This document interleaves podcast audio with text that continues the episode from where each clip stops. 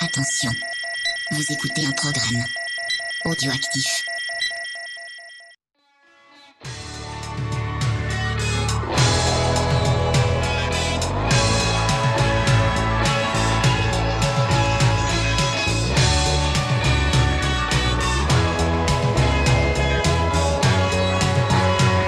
Salut à toutes et à tous, on se retrouve pour un nouvel épisode de Mon parcours en musique. Donc évidemment, on va parler musique euh, avec mon invité du jour ou du soir en fonction de l'heure à laquelle vous allez nous écouter. Bonsoir Romain, ou bonjour. Bonjour Cyril, comment Ça va Ça va très bien et toi Ça va très bien. Alors habituellement, euh, moi je t'ai connu euh, plutôt comme amateur de vent. Ce soir, on est plutôt autour d'une petite bière à Grand Control. Donc on va commencer par les petites présentations. Donc moi, je- comme je t'ai dit, je t'ai connu par euh, Mater à boire. Mm. Donc euh, qu'est-ce qui t'a amené à faire euh, du podcast euh, d'une manière générale? Alors, oui, on a lancé La Terre à boire en, en octobre euh, 2017. Euh, comment j'en suis venu là? En fait, je suis d'abord un, un auditeur vraiment de radio depuis toujours, je crois, depuis que j'ai 12 ans ou quelque chose comme ça. Euh, forcené et euh, j'ai fait de la radio un peu pendant mes études il y a euh, En radio associative? il y a une vingtaine d'années Euh, non, c'était une, c'était euh, une, une émission étudiante euh, sur euh, Radio France Nancy-Lorraine, figure-toi, D'accord. ce qui est aujourd'hui France Bleu, Ouais. euh, dans le réseau France Bleu. C'est là que je faisais mes études et j'ai participé à une émission étudiante, c'était génial, euh, j'ai adoré ça. Euh, et puis après, j'ai pas du tout continué, j'ai fait du marketing, euh, ce que je fais encore aujourd'hui. Euh, mais la radio me manquait, j'ai beaucoup écouté, et puis les podcasts sont arrivés, Mhm. et puis voilà, pendant euh, quelques temps, je me suis dit, il faut que je fasse quelque chose, mais qu'est-ce que je vais raconter? J'ai rien à dire, euh, ça va intéresser personne. Et puis un jour, l'étincelle, je me suis dit, putain, le vin, le vin, c'est un monde. voilà. Moi, je suis pas un dingue de vin, j'aime beaucoup le vin et, et ça m'intéresse, mais je me suis dit que c'était surtout un matériau parfait. Et j'ai trouvé des petits copains pour en parler, et voilà, on a fait une saison, on s'est bien amusé. Bah alors, surtout, tu parlais de- des débuts à la radio, mais est-ce que tu as commencé à l'animation ou plutôt derrière à la technique Alors c'était c'était c'était un peu un atelier cette euh, émission euh, étudiante. Donc on a on était amené à faire un peu de tout euh, en Mhm. fonction de ce que tu voulais. Donc j'ai fait de l'animation j'ai fait de l'interview un petit peu de reportage euh, des petites chroniques des choses comme ça. Mhm. et euh, très vite j'ai compris que ce qui me plaisait moi c'était l'interview Ouais. et euh, l'animation. Donc j'ai surtout fait ça. Voilà parce que c'est ce qui me plaisait. Je fais ça quelques quelques années voilà. Pendant mes études quoi. Ouais. trois ans en fait. Et, et donc, la Terre à boire, première saison terminée. Ouais, la Terre à boire, euh, on a fait une première saison. euh, ben là, euh, on est dans une deuxième saison. Donc, l'idée, c'est d'aller explorer un petit peu tous les territoires viticoles français, bon, en restant la plupart du temps dans un studio ou alors en se déplaçant dans un bar à vin. voilà, parce qu'on on fait ça maintenant. Et, et parler du vin au sens le plus large possible. Quoi. Mhm. Euh, c'est euh, pas seulement chroniquer des vins, dire il a tel goût, etc. C'est vraiment parler euh, de tout cette cette masse de connaissances là euh, qui est relative au vin, les différents types de cépages, les sols, euh, la façon de vinifier. euh, Il y, a, y a- y a mille façons de faire du vin, Ouais. il y a mille façons de l'apprécier et il y a beaucoup d'histoires. Il y a aussi beaucoup de belles personnalités rencontrées. Donc c'est ça Mm. qui a été chouette. Bah, tu parles des personnalités, c'est ça qui est justement intéressant, c'est qu'il y a beaucoup d'interviews de gens qui sont sur le terrain, dans la terre à boire, et c'est- c'est un, comment dire, c'est un regard qui est, qui est toujours intéressant parce que effectivement, tu peux vite tomber dans le, hum, comment dire, dans la critique pure et dure du vin, dire ouais ça c'est bon, ça c'est pas bon, je préfère ça, j'aime ça, mais effectivement rentrer un petit peu dans le côté euh, du faiseur, c'est ça qui est intéressant. Ex- Exactement. euh, c'est euh, voilà. Très vite, on a eu envie d'avoir des invités. Je crois que dès la première émission, on a eu un invité euh, qu'on prenait au, au téléphone. Ouais, moi, c'est la, culture qui m'intéresse. À la limite, euh, l'idée de départ, c'est de pouvoir faire une émission qui potentiellement intéresse même quelqu'un qui boit pas spécialement de, Mhm. de vin, quoi. Parce que moi, je trouve qu'il y a de la culture partout. euh, quand on s'intéresse un peu aux choses et puis euh, et puis voilà donc on- ça nous a amené à appeler des vignerons et les vignerons c'est des, c'est des paysans c'est des artisans euh, certains sont vraiment habités par une, ambition, sont vraiment passionnés par ce qu'ils font et donc ils en parlent avec plaisir. Et puis euh, voilà, ça, ça crée des histoires. Et puis la radio, c'est la radio, en tout cas ma culture de la radio à moi, c'est euh, les histoires, c'est les images mentales qui, qui- qui viennent et, et les, et les rencontres. Donc euh, voilà, ça a été ça le, le terreau de, de la terre à boire De et la qui terre à boire, continue. Bientôt les vendanges. Euh, ouais, là au moment où on se parle, effectivement. Oui. D'ailleurs, j'ai un des membres du podcast qui, se prépare pour les, pour les vendanges en, en Beaujolais, qui nous rejoindra un petit peu plus Ah. tard dans la saison. ouais. Et, Ouais, c'est ça qui m'a amené à la terre à boire parce que bon, euh, je suis bourguignon donc forcément tout ce qui parle de vin, euh, Ouais. Et tu auras noté que euh, jusqu'ici, on a soigneusement évité euh, la Bourgogne et, et- et le Bordelais parce que Terre de conflit. bah, c'est surtout que ouais, on se sentait, on se sentait pas d'attaquer ça tout de suite. C'est comme euh, voilà, avant de faire une montagne, tu commences par des petites collines et voilà. Mais on devrait en mettre au moins un des deux, Bourgogne et Bordeaux, derrière nous cette année. quoi. Ouais. Et on voulait se préparer. Ouais, je suis sûr qu'il y a des, il y a des vignerons dans ces régions-là qui sont euh, tout à fait euh, ouverts Ah pour, euh, pour donner du temps, d'expliquer un petit peu les cépages du coin. Alors là-dessus, euh, ouais. ils sont toujours ouverts. Nous, personne nous a dit non. Ouais. Les- Ouais, c'est ils bien, sont toujours. Il y en a un ou deux qui n'étaient pas trop à l'aise pour parler, qui étaient pas voilà, qui voulaient bien le faire en direct mais pas au téléphone. Mais Mhm. euh, ils sont ouais, disponibles, ouverts, contents de parler de leur boulot. Donc euh, oui, en Bourgogne, c'est sûr. En Bourgogne, il y a tellement de choses à raconter. c'est merveilleux. Ouais, c'est clair. Et c'est des vins fantastiques. C'est mes préférés en plus. Et donc, pour euh, changer de sujet, un autre podcast sur le foot. Ouais, euh, là c'est une autre histoire. C'est j'ai un copain qui a créé. euh, moi, le, le- le- le- j'aime beaucoup le foot et tout ça. Et là aussi, c'est la culture qui m'intéresse, pas seulement le, le jeu. Et euh, j'ai- je suis vachement intrigué par la culture supporter, des histoires de clubs. Euh, c'est une chose, chose que j'ai découvert assez tard d'ailleurs. Euh, voilà comment euh, un club, c'est c'est une histoire, c'est des populations, c'est euh, des événements euh, qui, qui forgent l'état d'esprit d'un club. Un club, c'est pas interchangeable quoi. Ouais. Un club euh, est pas euh, Paris Saint-Germain, c'est pas l'Olympique de Marseille. Et c'est pas seulement la ville qui diffère. Il y a vraiment des histoires différentes, y compris dans le jeu, dans la philosophie, dans la façon de faire.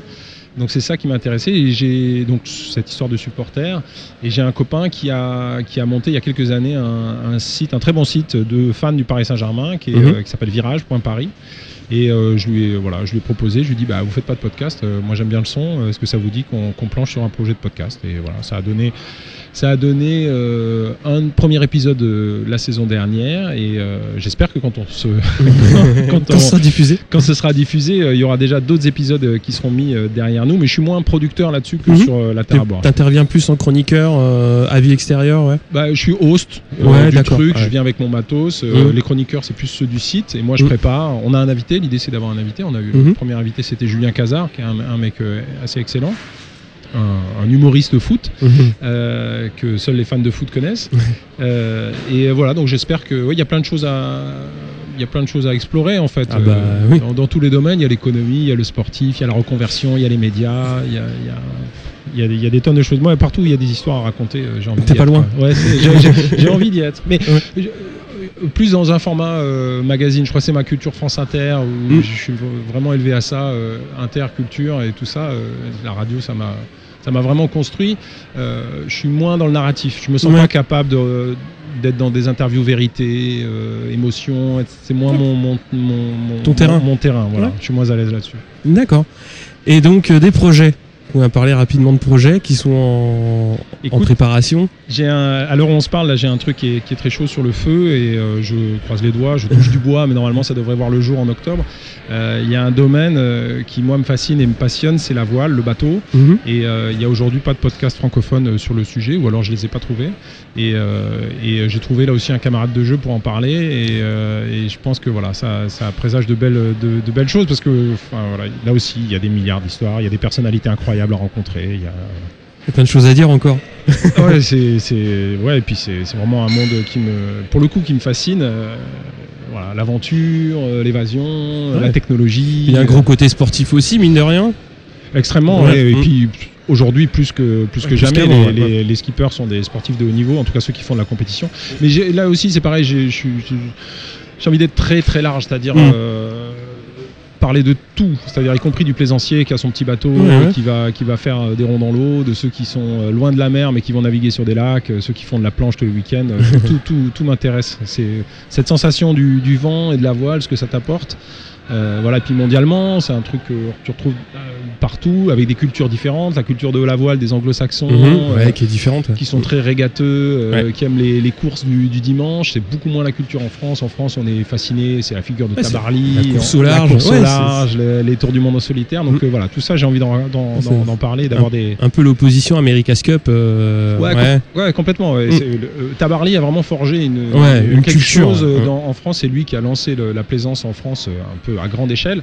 Et euh, voilà, la voile en France, c'est ce mythe-là du navigateur au long cours, Mhm. euh, beaucoup plus que tourner autour d'une bouée. Mais les, les Suisses, par exemple, autour du Léman, euh, il y a euh, des, des régates tout le temps, tout le temps, tout le temps, et ils sont fascinés, passionnés par ça. Et d'ailleurs, euh, de temps en temps, ils gagnent la Coupe de l'Amérique alors Oui, qu'ils sont dans un pays qui a même pas accès à la mer. donc. Bah oui. c'est une île à l'envers, quoi. L'île suisse, c'est une île pour autre chose. Pour Ouais. l'argent, c'est c'est une île. Bon, alors on va parler un petit peu musique et surtout de la place qu'a tenue la musique euh, dans ta vie. Euh, est-ce que c'est important pour toi? Ouais, ouais, ouais. euh, la, musique, oui. bah, comme, beaucoup de gens, hein, j'ai toujours écouté pas mal de, musique. Après, c'est vrai que moi, dans mon ma passion pour la radio, ça a toujours été une sorte de, conflit. Est-ce que j'allume, est-ce que j'allume la radio, est-ce que je mets un disque? Parce que ton émission s'appelle Mes disques à moi, donc ça nous plonge à une époque où on avait encore des disques. Aujourd'hui, j'achète plus de disques. On est, enfin, je suis sur euh, Spotify et, et voilà le grand jukebox euh, numérique. Euh, mais je me rappelle que voilà, c'était toujours euh, en fait, c'est pre- presque une distorsion entre plaisir solitaire et plaisir Mhm. partagé. C'est-à-dire Ouais. quand je suis tout seul, et si je me rappelle mes années d'étudiant où j'ai bossé, toujours en écoutant la radio. Toujours en écoutant la radio, parce que la radio, ça a toujours été une présence. Euh, voilà, connaître la grille de France Inter, de France Culture, euh, quasiment par cœur. Euh, et avant les podcasts, c'était horrible parce que tu ratais plein de trucs, quoi. Et, Eh si oui. t'étais pas devant ton poste, tu pouvais pas savoir. Et donc, quand il y avait rien à la radio qui m'intéressait, là, j'écoutais de la musique. Et puis surtout, je mettais de la musique quand j'avais des, des potes pour faire la fête et tout ça. Donc, j'ai toujours beaucoup écouté de musique, mais c'est toujours un, un truc qui s'est qui est rentré en conflit avec le plaisir de- d'entendre une émission de radio. voilà. Alors après les podcasts et Spotify ont pas mal changé ça. Donc euh, aujourd'hui, euh, tu veux écouter une émission de radio, ben, tu peux le faire à tout moment. Et euh, donc euh, ça se résume plus à ça. Quand il y a du monde, c'est de la musique. Quand je suis tout seul, c'est parfois de la musique, mais c'est bien souvent du, du son, quoi, de la radio. Et en radio, tu parles quelles émissions t'ont marqué dans ta dans ta jeunesse ou ton adolescence? Euh, S'il y en a, hein. Ah ouais, bien sûr qu'il y en a, ouais, ouais, bien sûr. Il y a, euh, bon, je, je- il y a un truc qui était vachement important sur France Inter, c'était là-bas si j'y suis, parce que Ouais. euh, Daniel Mermet, euh, pour le coup, c'est du voyage et c'est en termes d'image mentale, c'était extraordinaire. Euh, gamin, j'ai mes premiers souvenirs de radio, je pense, c'est que j'ai enregistré sur des cassettes audio, rien à cirer, euh, Ouais. Laurent Ruquier, voilà, Mhm. à la grande époque. Euh, parce que c'était euh, c'était incroyable, c'était très drôle. Euh, après, il y a un mec qui a été vachement important pour moi parce que je m'endormais tous les jours avec lui. C'était José Arthur. Ça Ouais. s'appelait le Pop Club. Le Pop Club. ouais. Et c'était, moi j'adorais ce gars-là. J'ai encore la musique en tête. Mhm. et, et voilà, il est mort il y a quelques années. Je quand je suis arrivé à Paris, je me suis toujours dit, un jour il faudra que j'aille au, au, au parce qu'à un moment il, est- il enregistre au Fouquet's. Après, après ça a été euh, au Publicis Drugstore. Il faudra Mhm. que j'aille le voir. Et puis il a arrêté son émission. Et je suis jamais allé le voir. Et maintenant il est mort et c'est fini. Et je suis hyper triste. Mais euh, voilà. Donc ça, ça fait c'est quelques émissions comme ça qui ont, qui ont compté euh, ouais, dans mon, mon apprentissage. Après, pour parler musique, est-ce qu'il y a des styles que tu préfères ou justement très ouverts euh, Ouais, je suis un peu. euh, je, je- je suis, assez éclectique, euh, c'est facile à dire, mais euh, j'ai pas vraiment de chapelle. Quoi. Et puis Ouais. c'est aussi, c'est aussi des périodes où tu écoutes vachement de choses euh, d'un certain style. J'ai toujours vachement varié, donc je suis pas un expert dans, je suis un expert dans aucune musique. Euh, mais euh, en fonction des périodes de, de ma vie, j'ai toujours écouté beaucoup de pas mal de chansons françaises. J'ai toujours aimé Mhm. le rock. euh, Aujourd'hui, j'écoute plus de rap, j'écoute beaucoup plus de jazz. Euh, un petit peu d'électro. euh, Il y a des vagues, euh, je suis passé à côté, que j'ai rattrapé Ouais. un peu plus tard. J'étais, tu vois, dans les années 80, j'étais pas trop new wave et, et Ouais. tout ça. Et puis après, tu te rends compte que bah, les Cures, c'est quand même vachement bien. Mais voilà, toujours beaucoup, beaucoup de choses, quoi. De, de Jodassin aux Stones. C'est large c'est ça. Mais j'assume complètement Jodassin. J'adore. Oh la vache Ouais, ah, j'adore, j'adore. Bon, on va attaquer ton premier choix, donc avec la décennie 70. doors open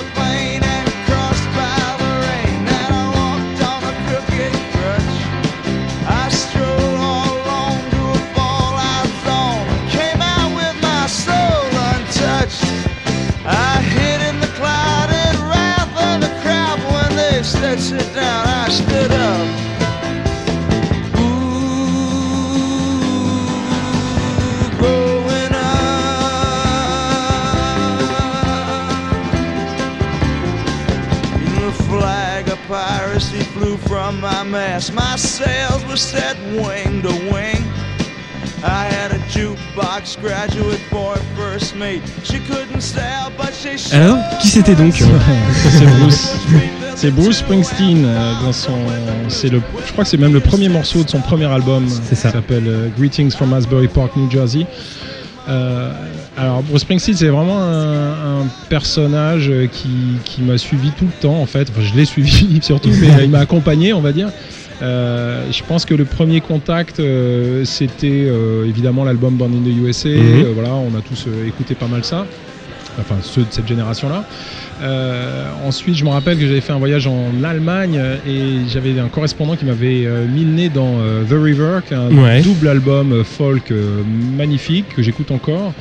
Euh, ensuite, il y a eu euh, un triple album live, 85-95, 75-85 Mhm. c'était.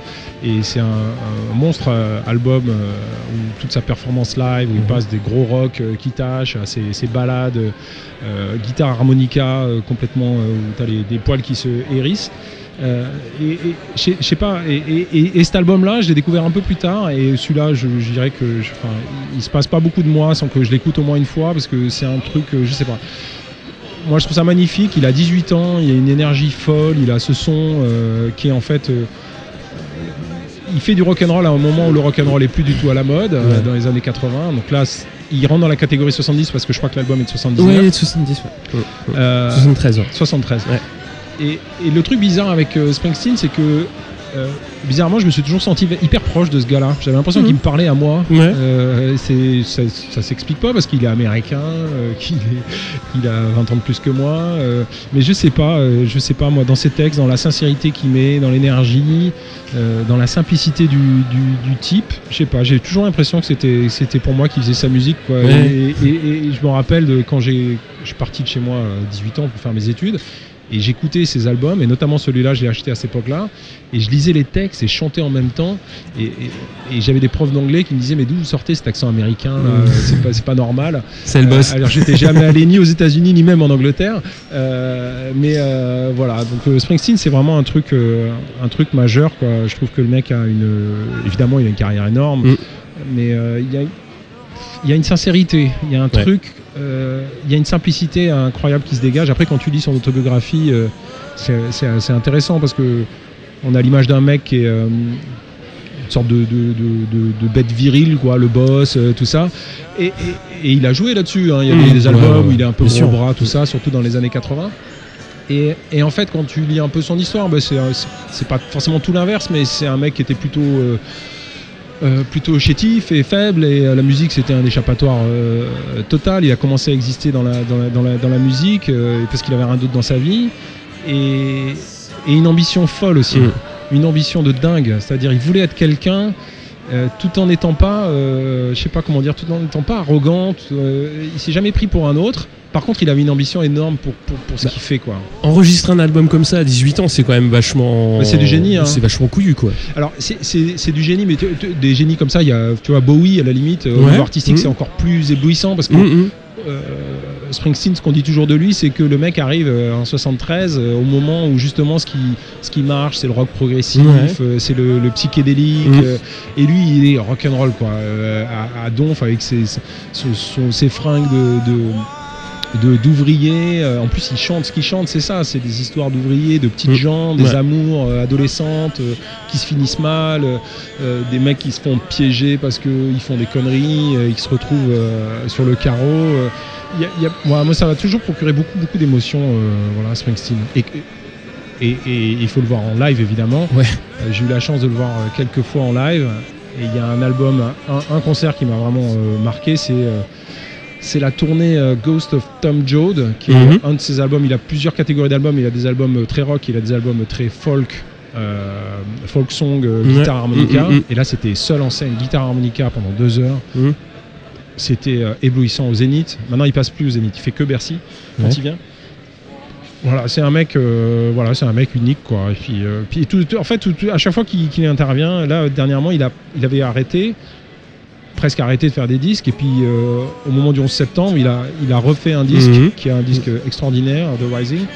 Euh, et puis après, il a dit, bah, en fait, je vais continuer, quoi, parce qu'en fait, Ouais. euh, je sais faire que ça. J'ai 65 ballets, mais le mec il est toujours en tournée, il continue. Et voilà, il y a beaucoup de générosité. Moi, ça me, ça me, ça me, ça me file des frissons, Bruce Springsteen. Bah, cet album-là, surtout, ce qui est intéressant, c'est qu'il y a à la fois des morceaux en groupe et à la fois des morceaux, euh, comme tu l'as dit, euh, soit guitare-voix ou piano-voix. Et euh, c'est ça qui est intéressant, c'est qu'il est assez. À 18 ans, il est déjà quand même capable de. Comment dire D'une créativité artistique assez large. Et bon, après, c'est sûr, hein, dans les années 80, ça va plus être euh, les singles. On va dire. Enfin, Ouais, le, a- problème, c'est ça, ouais. Il y a un petit passage, euh, Tunnel of Love, Human Touch, là, qui lui est toujours Ouais. reproché, qui est un peu moyen, où il se, il se, il se vend un petit peu. Un peu facile Ouais, c'est ça. Et puis, mais en, en même temps, il l'assumait parce qu'il voulait être vraiment. euh, ça lui suffisait pas. Il voulait être vraiment mainstream. Il voulait, Ouais. il voulait être aimé euh, de la terre entière. Même ça, je trouve ça émouvant. Euh, euh, mais après, bah, il est revenu. Il est revenu quand il fait Nebraska. c'est un album sombre, c'est sec, c'est sec. hyper sec. c'est que des histoires à pleurer euh, et c'est hyper émouvant. Et puis, euh, et puis des albums comme ça, des, des, des, échos de Nebraska. Il y a Ghost of Tom Jones, en est un. Mm, mm. Euh, et puis après, voilà, 2001, euh, The Rising, Ouais. c'est à la fois du rock et c'est hyper, hyper puissant. Il y a un souffle, quoi. Il y a quelque Ouais. chose qui, qui se, qui se dégage. Et Growing Up, voilà, il faut écouter les paroles de la chanson. Euh, voilà, c'est l'histoire d'un- d'un- d'un d'un- d'un gamin, quoi. Il raconte son enfance, il raconte euh, la place que ça, le rock a dans, dans, dans, dans sa vie, son énergie. voilà. Tout est, pour moi, on peut écouter cet album-là, euh, tout, tout est déjà dedans, quoi. On passe aux années 80 Allez. C'est pas facile les années 80. hein. things you do.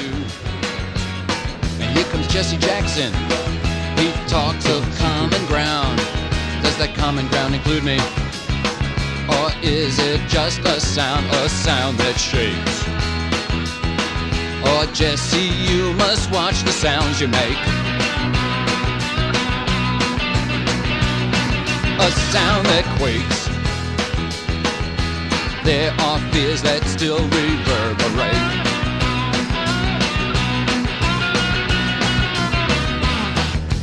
Jesse, you say common ground. Does that include the PLO? On parle de New York encore Ouais. On parle de- oui, ah, c'est vrai, c'est pas le New Jersey de, de Bruce, c'est le New York de Lou Reed. Euh, alors c'est presque un peu anachronique, j'ai pensé après de parler de, de cet album-là dans les années 80 parce que c'est un son qui est quand même euh, aussi un son des années 70, c'est encore Ouais. l'écho du Velvet et tout ça que j'adore aussi. Euh, moi j'aime j'aime beaucoup Lou Reed, enfin là je parlerai pas du personnage parce que le personnage est beaucoup moins sympathique et attachant que, que Bruce, ça n'a rien à voir, mais en termes de, chose. en termes de créativité et puis sa voix euh, euh, il y, a- il y a pas mal d'albums il y a l'album Transformer qui m'a pas Ouais. mal euh, marqué et puis euh, je sais pas pourquoi j'aime beaucoup cet album de New York qui alterne entre des morceaux très blues très calmes très, Mhm. très, très doux avec sa belle voix grave là euh, euh, il pose ça sur des, des- des riffs de guitare euh, hyper blues c'est magnifique et puis ce morceau que je trouve qui a une énergie folle Good Evening Mr. Wildine euh, qui je crois un morceau un peu militant un peu politique Mhm. et, euh, et ça, ça a une patate de, de folie. Euh, Moi, j'ai déjà mis ça dans des soirées, genre où tu as envie de mettre de l'ambiance et il y a des morceaux qui, qui bougent bien et tu mets ça, ça passe, ça passe comme une fleur, quoi, parce que tu peux danser là-dessus. C'est complètement, euh, c'est de l'énergie pure. Et puis, euh, et puis voilà. Et Lou Reed, euh, voilà, c'est quand même un sacré personnage. euh. la période de la, période de Velvet Underground, le son qu'ils ont mis, qu'ils ont posé à ce moment-là, cette espèce de distorsion. côté un peu crado, euh, Bien crado, ouais. Destroy, voilà. Euh, ben, je pense que ça a quand même fait des petits. euh, ça reste un, un- un mec qui a compté quoi. Cet album-là, bah, il y en a pas mal qui disent tous ceux qui l'ont acheté ont monté un groupe. Enfin, l'album du Velvet, hein, pas, Ouais. pas celui de New York, mais L'album à euh, la banane. ouais, l'album de la banane produit par euh, Ah, Andy Warhol. Andy Warhol, voilà. Bah, c'est l'époque de la. Factory. Ouais, la Factory, tout ça. Bowie est pas très loin d'ailleurs. Ouais. Il y a des, y a bah. ponts entre les, entre les deux. Mais après, après, sur les années 80, euh, en fait, c'est ce que je te disais tout à l'heure. Moi, je suis passé complètement à côté de, la New Wave, euh, Depeche Mode. Ça marchait très fort euh, quand je, parce que j'ai vécu les années 80. Euh, et c'était pas du tout ma cam. Euh, après, c'est vrai que rétrospectivement, j'écoute quand même d'autres trucs euh, de ces années-là. Évidemment, il y a Bowie. Euh, je disais les Cure tout à l'heure, qui est quand même un sacré morceau aussi. En fait, Ouais. quand on s'y repenche, euh, Robert Smith, euh, voilà, c'est aussi un, un sacré artiste. Euh, les Pixies. Euh, On en a parlé il y a pas longtemps. J'y reviens de temps en temps. Tu vois, Ouais. là, j'ai fait pas mal de routes euh, ces derniers temps. Je me suis remis un petit peu de Debaser et, et de, de- de- de- de ces morceaux phares des, des Pixies et ça marche, ça marche encore très fort. Mais Ouais. c'est vrai que tout le côté électro, euh, enfin, Kraftwerk et tout ça, j'ai jamais écouté ce genre de truc. Bon, on va passer à la décennie suivante, donc les années 90. Pour le coup, euh, c'est français. Ouais. Une petite flûte. Ouais. Dans le kiosque à musique, on ne jouait pas juste la rythmique du bruit de mes pas. Encore au milieu de la nuit, je pensais toujours à lui, le plus beau jour de ma vie. Dans le petit restaurant en bas de chez toi, j'entendais ton chant, mais je n'écoutais pas devant la corbeille de fruits. Je pensais toujours à lui, le plus beau jour de ma vie. C'est Catherine. Excentrique. Ouais, c'est Catherine. Dans, je sais pas si c'est le premier ou le deuxième album. C'est les débuts en tout cas. Euh, c'est c'est- c'est son quatrième album. C'est ouais. déjà le quatrième, ouais, déjà le quatrième. ouais. Euh, je, moi, ça me, cette période-là, je l'ai découvert plus tard. Hein, J'écoutais Ouais. pas ça dans les années 90. Euh, je, moi, il me bouleverse euh, à cette époque-là. Je trouve qu'il a tout. Il a une mélodie euh, dans chaque chanson. Il y a une, une mélodie superbe. Il a une voix d'une pureté incroyable. Qu'il a un peu, qu'il a, il a pas per- perdu, mais il a perdu la jeunesse. Ouais, Là, ouais, on ouais, sent qu'il a cette voix jeune. Aujourd'hui, il a toujours cette Mm. voix, mais euh, voilà. Et puis, c'est avant. euh, qu'il part dans ses délires euh, un peu psychédéliques, un peu provocateurs et tout ça. Luxor, j'adore et tout. Et je juge pas, hein, c'est le Ouais, parcours, la trajectoire d'un artiste, quoi. Mais c'est vrai que ce qui me touche, moi, c'est ces mélodies-là dans cet album-là, mes mauvaises fréquentations. Euh, là, c'est le plus beau jour de ma vie. Mm. Et, très honnêtement, je sais toujours pas précisément de quoi il parle dans cette chanson, mais euh, Bah, c'est juste son plus beau jour de sa vie qui lui revient et, et il est content d'y repenser quoi. Il y repense souvent. euh. et que jamais ne reviendra le plus beau jour de ma vie. Tu vois, y a- hein, il y a une sorte de. Il y, a une, il y a une nostalgie qui est déjà présente. Moi, je suis, je suis assez Mm. nostalgique. Ouais. Je, suis, je suis- je suis nostalgique du temps présent. moi. Le, le moment qui passe, il est bon. Je suis déjà en train de me dire, ça, il est passé, Mm. euh, mince. Euh, et peut-être que c'est ça aussi qui me touche dans, dans- dans- dans sa musique. Il y a une fraîcheur, il y a une simplicité. Et puis c'est un vrai poète, quoi. Les mots, euh, enfin c'est c'est super beau. hein. Je, je conseille à tout le monde d'écouter cet, album-là et puis celui d'avant, celui d'après. Même si vous détestez euh, la banane, euh, je pense que là-dessus, moi j'ai beaucoup pensé à Gainsbourg quand j'ai découvert euh, ce bonhomme-là parce Mhm. que euh, le fait de faire des chansons hyper courtes, de deux Ouais. minutes, il y a plein de chansons qui font 2 minutes, 2 minutes Ouais, 30. ouais, ouais. Euh, tu vois, on n'en fait pas des tonnes, c'est juste on pose Mm. quelque chose là, il y, a une- il y a une mélodie, il y a une petite orchestration, c'est hyper simple, mais c'est super juste. Euh, Il y a une chanson, dans- je, pense que c'est dans cet album-là, qui s'appelle Parlez-vous anglais, Oui. qui est fantastique, qui a une Oui. énergie dingue. J'ai hésité entre celle-là d'ailleurs et Le plus beau jour de ma vie. Euh, moi j'écoute encore, hein. j'écoute encore, euh, pas tous les jours, mais j'écoute quand on fait de la route forcément, jusqu'à ce qu'on me dise, bon ça suffit avec Catherine dans la voiture. J'adore, j'adore, j'adore, ce- j'adore cette période-là, cet album-là, ces chansons-là. Mais c'est vrai que quand tu parles de, de- de l'album qu'il a fait après dans les années 2000, qui a été euh, le gros carton qui l'a fait ouais, c'est ça, exploser, ouais. tu retombes sur ces chansons-là, elles sont. Enfin, ouais, t'as l'impression d'avoir euh, affaire à un autre mec, même si tu reconnais le timbre de la voix, etc. Mais on a vraiment affaire à des chansonnettes qui sont super sympas, c'est tout doux, c'est tout calme. C'est des petits moments de vie sympas et bon, il y a déjà la construction d'un univers assez, assez perché quand même. Qui, C'est très fantaisiste, ouais. c'est Ouais, ouais, ouais, pas du délire, euh, mais c'est vraiment de la fantaisie, c'est de la poésie quoi. Il y a un côté Mhm. Boris Vian, il y a un côté Gainsbourg euh, dans euh, voilà, euh, enfin Gainsbourg pas du tout dans l'univers, hein, Mhm. mais dans le côté vraiment fantaisiste avec des images, ouais, allongé sur le sofa. euh, Ouais. il, il est, il est vachement dans la construction euh, d'images et voilà, ça, moi, ça, il m'a- quand j'ai découvert Catherine de cette période-là, ça m'a vachement touché et aujourd'hui, euh, il fait partie des, des- des chanteurs français que, que j'adore. Après, il y en a d'autres, hein, tu vois, un mec, euh, un mec comme Souchon, euh, Ouais. pour moi, c'est une référence totale. Énormément de chansons que je trouve super bien écrites, bien chantées, bien. Même si je suis pas toujours dingue des orchestrations de Woolsey, mais voilà, ce sens de la mélodie, euh, de poser sa voix, les mots, les mots qu'il trouve pour, pour dire certaines choses. Mhm. C'est un peu comme, euh, et là c'est plus vrai que pour Bruce, c'est que des fois j'ai vraiment l'impression que ces mecs-là ils me parlent à moi quoi. Et Mhm. t'as un coup de blues et t'écoutes certaines chansons, et, ça va mieux quoi. Ça va Ouais. mieux, parce que t'es pas le premier à avoir ressenti ce genre de choses. Il y a des mecs qui l'ont écrit, qui l'ont mis en chanson et hop, ça fait du bien. Et qui réussissent à retranscrire ce que tu ressens à ce moment-là, quoi. Ouais, exactement. Et, et- Catherine, pour le coup, je trouve que je pense qu'il n'est pas vraiment jugé. euh, ça veut un peu rien dire de dire à la hauteur de son talent, mais je pense que les gens qui, qui s'arrêtent. Moi, j'ai déjà eu des discussions avec des gens qui disent ah ouais non mais la banane euh, ça va. euh, c'est vraiment un grand artiste. Voilà. C'est vraiment, pour moi, c'est vraiment un grand parolier, un grand écrivain, euh, enfin un grand chanteur avec une voix magnifique et un sens de la mélodie euh, fanta- fantastique. J'écoute pas du tout, c'est vrai. Euh, Mhm. La banane, tout ça, ça, ça m'éclate pas beaucoup, mais n'empêche que le mec, il est grand, quoi. Ouais, après, c'est- c'est c'est comme tu dis, c'est un peu difficile de juger euh, un artiste. Au bout du compte, il a quand même bientôt euh, plus, de- enfin, il a plus de 20 ans de carrière. Donc, il y a plusieurs C'est une facettes. trajectoire. Euh, ouais, c'est une trajectoire, exactement, quoi. Donc, forcément, il y, a des- il y a des chansons qui sont peut-être un petit peu plus faciles. C'est un peu aussi facile de le juger sur ces chansons faciles. Oui, Je oui, trouve. puis puis euh, puis euh, faut du talent hein, pour faire euh, Ouais, j'adore et faire danser des millions de gens, ouais, ouais, ouais, euh, avoir du succès avec des, des trucs. Moi, je rêverais qu'ils re- qu'ils retrouvent un peu le goût de la chansonnette, mais euh, c'est un peu des, des fantasmes. Sou- souvent, il y a des, dans les groupes, tu vois, euh, enfin. moi, je suis vachement touché par les premiers albums. Ouais. Dans les Stones, par exemple, il y a des, les, albums du- des débuts des années Mhm. euh, voilà, 60, 70 euh, continuent. Je trouve qu'il y avait déjà tout, quoi. Ouais. Et, et en fait, les grands, c'est rare quand ils arrivent à. C'est pas si fréquent quand euh, au bout de 20 ou 30 ans de carrière, ils continuent à t'épater. Quoi. Ils, sont, ils, sont assez, ils sont assez rares. Donc après, ils Ouais. prennent des trajectoires et puis chacun prend, sa, prend, son, prend ce qu'il aime. Quoi. Ouais, ouais, ouais, c'est clair. hein. On va passer au début du millénaire avec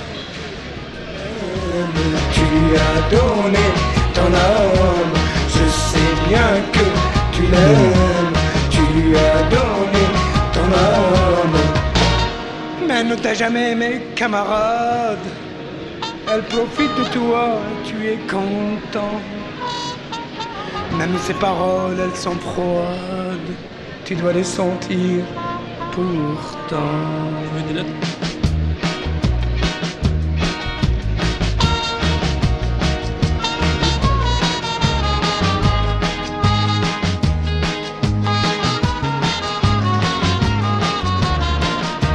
Pour les années 2000, Rachita. Ouais, Rachita. Rachita, euh, et cet album-là, D1 2. euh, et puis ce morceau-là, écoute-moi camarade. Bon, l'anecdote, c'est que c'est un peu la chanson de mon mariage. Je me Mhm. suis marié à ce moment-là. Puis c'est une chanson qui raconte euh, euh, écoute-moi camarade, cette fille-là, elle va te. je sais plus exactement que- quel mot il, il- il emploie, mais. Euh, surtout te marie pas, enfin surtout Ouais, ouais. euh, débarrasse-toi, euh, voilà. Donc euh, l'ironie était, était, était drôle et puis et puis j'ai découvert à ce moment-là le ouais la puissance rock de ce cas-là. Cet album je l'adore, il est en, il est en français pour les pour l'essentiel et c'est Mm. pas mal de reprises euh, façon rock et, euh, et je trouve que voilà c'est un un vrai rocker. Euh, il a il, il- il habite vraiment euh, ses chansons. Ce morceau-là, je l'adore, mais il y en a, il y en a plein sur l'album. Je pense que tout est, tout est bon. Il y a notamment des, morceaux qui sont très énervés euh, en arabe. euh, et là, je me suis rendu compte à quel point l'arabe c'est une super langue pour le rock. Et je l'ai vu sur scène aussi, Taha. Et sur scène, ça déboîte. C'est c'est quand même une boule d'énergie. Enfin, il, il a vraiment le rock en lui, ce gars-là. Voilà, c'est une sorte de. Je sais pas. euh, il est à la fois euh, habité par ses, euh, par ses chansons. Il a une, une vraie présence. Et puis. Il s'en fout, quoi. Il s'en fout de tout, euh, Rachid. Une très grosse sincérité chez lui. hein. Ah oui, oui, il, se, il se livre quoi, complètement. Et puis, entier. euh, quand tu reviens et qu'il faisait carte de séjour, euh, tu Ouais. vois, euh, j'ai- revu il y a pas longtemps, il y avait une expo euh, sur les musiques euh, arabes euh, à la Philharmonie. Là, il y avait un- une affiche avec la- le look de carte de séjour quand ils font Douce France, mais la Mm. gueule, l'allure qu'ils ont, ils sont complètement débraillés, ça ressemble à rien. Et, et, et voilà, et comme le titre inaugural d'avoir repris Traîner, euh, Ouais. la façon dont il a reprise, c'était euh, voilà, c'était canon. Moi j'aime beaucoup le personnage. Je l'ai croisé une fois et puis c'était marrant parce que c'est là que je me suis rendu compte que c'était vraiment euh, c'était Jimi Hendrix quoi ce gars-là. Euh, on était à Montmartre euh, en train de boire un, chocolat chaud en terrasse, il devait être euh, 10 ou 11 heures du matin et, et, j'ai entendu sa voix. Il était il avait vraiment une allure de, de, de moins que rien, mal rasé, avec un chapeau improbable, complètement débraillé. Il était en, en train de boire du champagne euh, au, au comptoir du, du bistrot. Euh, voilà, je me suis dit, mais en fait, oui, oui, le mec, il est, il est, il est dans son monde. C'est un musicien, c'est un, c'est un, un rocker, tu vois, le, avec ce qu'on met derrière. C'est Keith Richards, quoi. Il y a un côté euh, Destroy, mais jusqu'au bout, alors que maintenant, il a plus de 60 balais.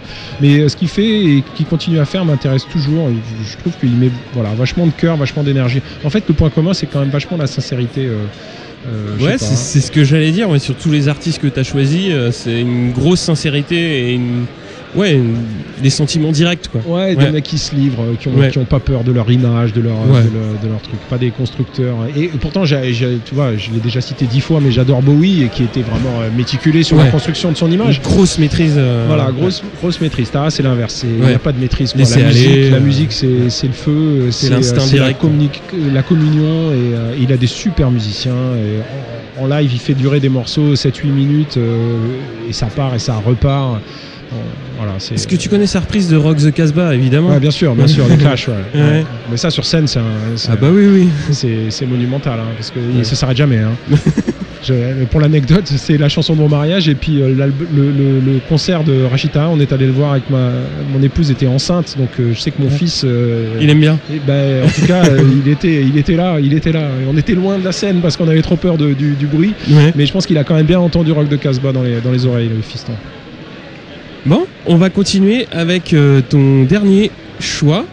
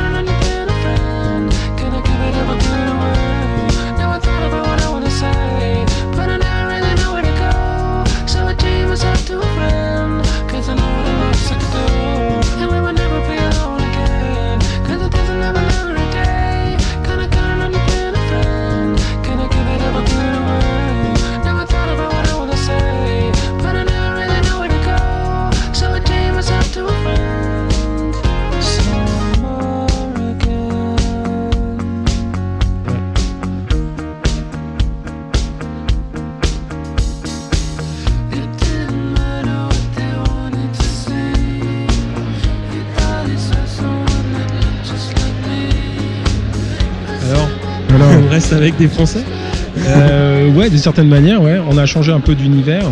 Euh, c'est Daft Punk. euh, et c'est leur duo avec Julian Casablancas des, des Strokes. J'ai un peu triché parce que c'est ce qui me permettait de parler des deux en fait, parce que j'ai- j'aime bien les Strokes. Ouais. Les Strokes, c'est un, groupe qui me fait du bien quand j'ai envie des, je sais pas, quand j'ai envie de me faire du bien. souvent, je mets, je mets un morceau, pas forcément celui-là, mais Mhm. Is This It ou euh, euh, 1251. euh, enfin, Il y a- Ouais. il y, a- il y a quelques Mhm. albums des Strokes qui envoient bien, qui sont aussi dans une forme de simplicité, d'énergie. euh, toute simple, j'avoue que j'adore sa voix à, à Casablancas, même si c'est pas une, une pure voix, hein, c'est juste qu'il pose son, Non, c'est bien posé quand même. c'est bien posé, voilà, il pose sa personnalité et, euh, et, euh, et les Strokes, euh, voilà, c'est un des trucs en rock, euh, alors c'est pas nouveau, hein, mais qui m'ont vraiment fait plaisir. Et je trouve qu'il vieillit pas en fait. Aujourd'hui, euh, tu réécoutes, euh, tu réécoutes euh, Someday. euh, Someday, c'est Ouais. encore un super morceau, hyper énergique. Moi qui me mets la patate le matin. Si j'ai pas trop la, la- la frite sur mon scooter, je mets, je mets ça. Et, et- et là, c'est le duo avec Daft Punk parce que ça aussi, c'est une prise de conscience un peu tardive. Je te dis, je suis complètement passé à côté de la, de la- de la vague électro, etc. C'était pas trop ma cam. J'aimais bien Air, tout ça, mais je me suis rendu compte un peu sur le tard à quel point ce groupe était quand même euh, un sacré groupe majeur. Mhm. Les mecs sont quand même super importants. Euh, ils ont à chaque fois ce talent, cette qualité de. Ils posent leur son à un moment donné et leur son il fait référence. Quoi. Ils, Ouais. ils- ils sont toujours euh, dans le timing et en fait ils sont toujours un peu en avance Ouais. du temps. C'est-à-dire ils posent un truc et bam ça devient une forme de référence et puis tout le monde va s'en- s'engouffrer dans une brèche. Ils se sont pas laissés enfermer dans un truc très électro. Ils ont fait des, des choses quand ils font des duos comme ça, très mélodiques. Euh, tu vois que euh, Laura Adler sur France Inter tous les jours, elle ouvre avec euh, Veridisco, euh, Ouais. un morceau des Daft Punk. Je trouve que c'est assez significatif. Les mecs, ils, ils sont dans évidemment qu'ils viennent de l'électro. C'est des mecs qui ont commencé dans des rêves et tout ça. Et, et sur scène, je crois qu'ils sont assez canons. Même si j'ai jamais fait de, de concert, mais euh, voilà, les mecs sont très. Moi, je les trouve très forts. Je suis assez admiratif de, de- de cette capacité à revenir tous les 2, 3, 4 ans avec un album. Mm. Et à chaque fois, c'est un monument. À chaque fois. Et pas seulement parce que ça a du succès, mais le fait est que ça a un succès dingue. Et à chaque fois, ils sont, ils sont, ils sont là, quoi. Ils sont bien. Ils, ils- ils savent quel est le son. Enfin, leur son euh, fait référence. J'ai- J'ai. envie de parler d'un film qui m'a pas mal euh, euh, plu euh, et qui, qui fait référence un peu à ça. C'est un film qui s'appelle Eden Mhm. de Mia Hansen-Love. Je je sais pas s'il est très connu, mais euh, où elle fait un, un film sur justement la French Touch, Mhm. l'époque, des DJ à Paris. Et parce qu'elle a un frère qui a été DJ. C'est l'histoire d'un un duo de DJ. Ils ont un petit succès comme ça dans le garage. Ils font, ils font des lives, ils font, ils font des soirées au Queen. Donc ça marche pas trop mal pour eux. Mais euh, il y a, euh, alors je sais pas si c'est vraiment l'intention de la, la réalisatrice, je pense, mais à plusieurs moments les Daft Punk ils interviennent Ouais. ils sont présents. C'est Vincent Lacoste qui, euh, qui joue un des deux Daft Punk. Il est assez bon d'ailleurs. Et un truc qui est drôle, c'est qu'à chaque fois ils se font refuser en boîte parce qu'ils sont habillés n'importe Ouais. comment, euh, alors que c'est des stars déjà. et à chaque fois, il y a leur morceau qui passe. Et en fait, c'est exactement ça qui euh, chez le héros, qui est donc un de ces deux DJ là. Il y a un truc.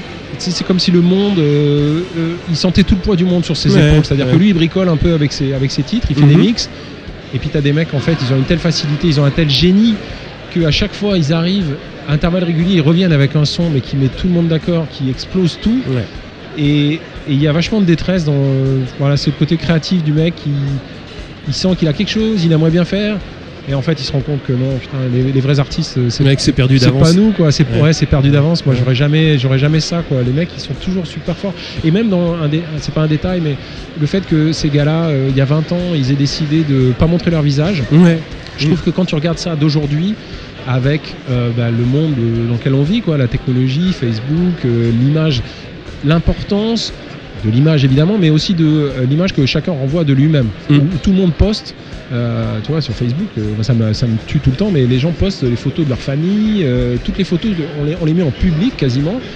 Et eux, je, je trouve qu'il y a une forme de préscience, une forme de de- d'instinct.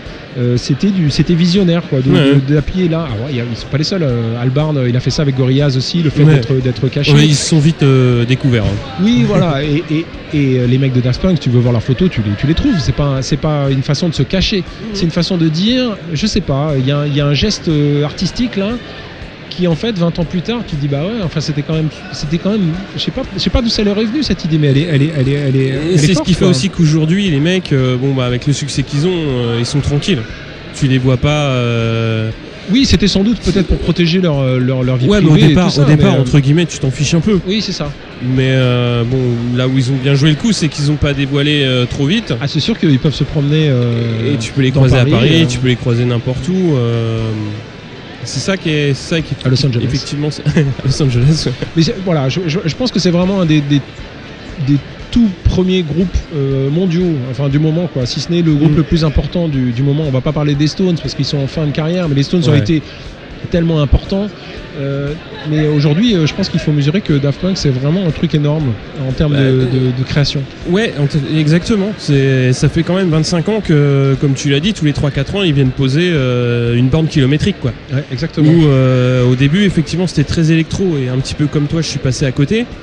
Mais tu peux pas nier que quand tu reprends effectivement cet album-là qui est très organique, qui est fait euh, de samples, mais de samples créés euh, avec des vrais instruments, c'est euh, c'est super bien fait. Et quand tu vas regarder un petit peu ce qu'ils ont fait en début de carrière, ok, c'est électro, mais c'est au niveau créativité, c'est nettement au-dessus de, de la mêlée, quoi. Oui, oui, c'est ça. Ils se sont vraiment hissés. Et quand tu repenses Ouais. à ces époques-là où il y avait d'autres groupes hein, qui tournaient bien, euh, il y avait Air, et pourtant Mm. j'aime bien Air. Ouais. Mais voilà, euh, à un moment, les- les- tout le monde n'a pas ce souffle-là pour, Ouais. pour durer et puis pour Mm. continuer à proposer des choses, pour, pour suivre son temps, partir dans des, dans des, dans des projets euh, un peu fous et euh, toujours être dans, dans, le- dans la justesse. Voilà. Mm. J'écoute pas les Daft Punk tous les jours, mais euh, je- franchement, c'est respect total pour l'importance de ce groupe-là. quoi. Cet album-là, il y a plein de featuring. Euh, bon, t'as parlé de celui avec Julian Casablancas, mais il y a Moroder. A Moroder, euh, Qui est un super Moroder, morceau, avec la petite interview de, Neil Rogers. euh,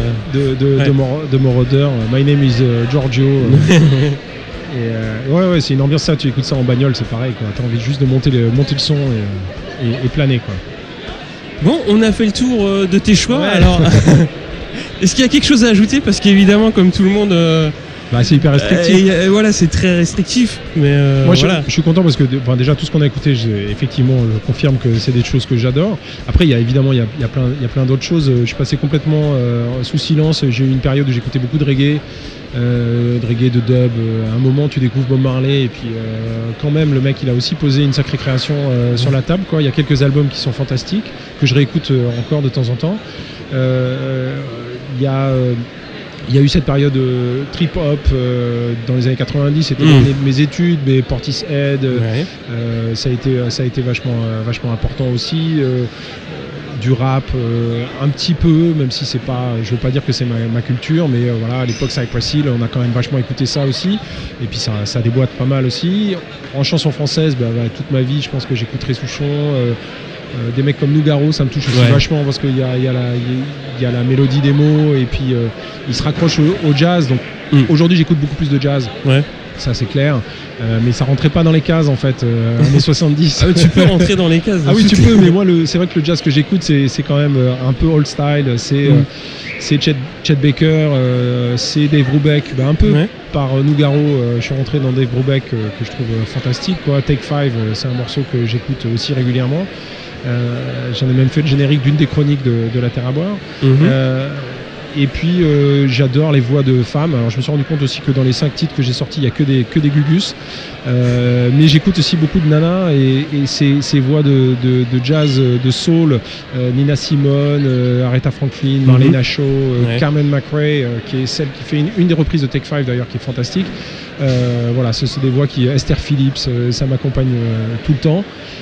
Et puis, euh, et puis euh, la musique, c'est un truc aussi euh, qui est lié avec le temps. Tu vois, en ce moment là, là, au moment où on se parle, j'écoute depuis plusieurs semaines, j'écoute beaucoup de d'afro jazz, afro soul, Mhm. espèce de, de jazz noir, mais pas noir américain, Ouais. mais vraiment noir africain du Mali. Alors tout le monde connaît Fela Kuti, Ouais. Femi Kuti, et en fait là, il y a, y a- y a toute une toute une, une galaxie d'artistes qui ont souvent pas vraiment gagné leur vie avec leur musique, mais qui ont été redécouverts dans les années 2000. Euh, Moulatou Astatke, euh, c'est un Éthiopien. Euh, euh, tout dernièrement, j'ai découvert un mec qui s'appelle Ibo Taylor. C'est fantastique, quoi. Il y a une énergie là-dedans, c'est du jazz. euh, et c'est euh, des rythmiques hyper répétitives, mais c'est ça tourne à la transe, Mhm. Il y a des super voix euh, de Nana souvent qu'ils ont posé là-dessus.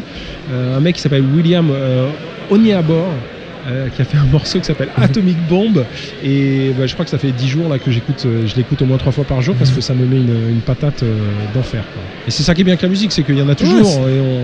Tu peux toujours creuser le sillon. hein. ouais c'est ça et moi ce, ce serait difficile de creuser un seul sillon en fait je saurais pas faire ça Ouais. J'ai- besoin de passer d'un truc français à, à du jazz euh, écouter un morceau de rap parce qu'il y a une énergie euh, impressionnante Mhm. Ouais, le dernier album d'Orelsan, euh, bah, alors c'est le truc que tous les mecs qui aiment pas le rap vont aimer, d'accord, mais euh, ouais, il y a de l'énergie, il y a de l'écriture. Quand il y a de la créativité euh, et puis de la sincérité, je, je kiffe quoi. Ouais. bon, on va conclure. Merci beaucoup, Romain. Ben, merci à toi, Cyril. Alors, donc on te retrouve euh, en podcast. Ouais, ouais, ouais. Écoute, euh, la terre à boire. euh, voilà, chaque mois on fait un, un territoire euh, différent. Euh, Mhm. On devrait passer plutôt en quinzo-madère cette année, plus en hebdo. Ça sera un petit peu plus light. Ouais. mais on va continuer à explorer, à rencontrer des vignerons et puis et puis du bateau euh, et puis le Paris Saint-Germain voilà. Euh, et puis du bateau où j'ai vachement envie voilà de rencontrer aussi des skippers et de parler de voile euh, voilà toute l'évasion et tout le, le bien-être que ça te procure d'être sur un bateau euh, même s'il n'y a pas que du bien-être c'est aussi de la souffrance mais c'est de ça dont j'ai compliqué, envie de hein. parler c'est ça j'ai envie de parler il y, a des, il y a des choses qui se payent en fait il y a des choses qui a coucher de soleil dans les îles, ça se paye, ouais. Ouais, non, mais c'est ouais, c'est- c'est c'est- c'est vraiment ça. Il y, a des, il y a des sports exigeants, comme on dit. Ouais. Vois, le vélo, c'est un sport exigeant. Ouais, ouais. Prendre son pied en vélo, c'est souffrir. C'est un truc bizarre. J'ai envie, j'ai beaucoup. envie de creuser ça. Et faire du bateau, c'est pareil, parce que quelqu'un qui dit le bateau, j'adore, de la première à la dernière minute, c'est des mensonges, quoi. C'est pas vrai. Même les plus grands navigateurs, ils vont dire euh, souvent c'est une galère. Ouais. Mais tu y retournes quand même parce que tu, je sais pas, tu ressens un truc euh, particulier. Donc c'est ces histoires-là qui me, qui me branchent. Donc on va essayer de continuer à en parler dans un micro, ce serait sympa. Bon. Et toi, continue bien, hein, parce que toi aussi, t'en fais des tonnes là. Ouais, j'en fais des tonnes, mais. euh, la moto, non. la musique. La moto, la musique, Les et un petit 80. peu d'aitis, voilà. Ouais. On se retrouve sur Twitter hein, pour euh, parler de tout ça et euh, pour la suite des aventures. Bah ouais, participer Voilà. à cette belle histoire du podcast, Ouais, bah ouais, c'est rigolo. c'est rigolo. Ça parle de tout. Ouais, c'est ça. Tu choisis ton thème et puis hop, voilà, après tu brodes. c'est parti. Merci Allez, merci beaucoup Romain. Ciao. Ciao.